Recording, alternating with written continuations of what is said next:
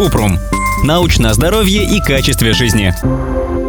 Правда, что если заселить рот неким S. saливариус, то можно предотвратить развитие кариеса? Кратко. Пока это неизвестно. Считается, что пробиотик S. salivarius может помочь в профилактике кариеса, но в официальных рекомендациях стоматологов его нет. Чтобы рекомендовать и успешно применять пробиотики для поддержания здоровья полости рта, нужны дополнительные исследования.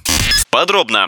Streptococcus salivarius – это бактерия, которую предлагают использовать как пробиотик для профилактики инфекций и неприятного запаха в полости рта. Для этого могут подойти леденцы или жевательные таблетки с пробиотиком. В теории, когда пробиотические добавки со штаммами полезных бактерий попадают в рот, они должны колонизировать полость рта и образовать защитную биопленку. В исследованиях выяснили, что эти бактерии могут быть полезны для профилактики и лечения инфекций полости рта, в том числе кариеса и заболеваний пародонта. Однако избавиться от неприятного запаха изо рта они не помогут. Штаммы пробиотиков обычно действуют в десновых карманах, и им трудно колонизировать язык и адаптироваться в месте, где другая микробиота. Также есть ограниченные данные о том, что пробиотики могут стать дополнением к ежедневной гигиене полости рта. Все эти данные обнадеживают, но чтобы гарантировать эффективность и безопасность пробиотиков, нужны рандомизированные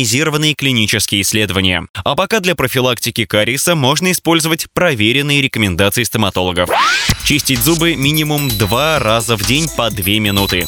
Использовать для чистки технику баса. Начинать с нескольких круговых движений у корней, а потом проводить щеткой к низу зубов. Выбирать щетки со средней или мягкой щетиной. Выбирать зубную пасту, которая содержит фтор в концентрации 1350-1500 ppm. Это поможет защитить зубы от кариеса. Не ополаскивать рот водой после чистки, иначе фтор будет менее эффективен. Использовать зубную нить хотя бы раз в день, но лучше после каждого приема пищи. Это поможет удалить зубной налет и частицы еды между зубами. Ссылки на источники в описании подкаста. Подписывайтесь на подкаст Купрум, ставьте звездочки, оставляйте комментарии и заглядывайте на наш сайт kuprum.media.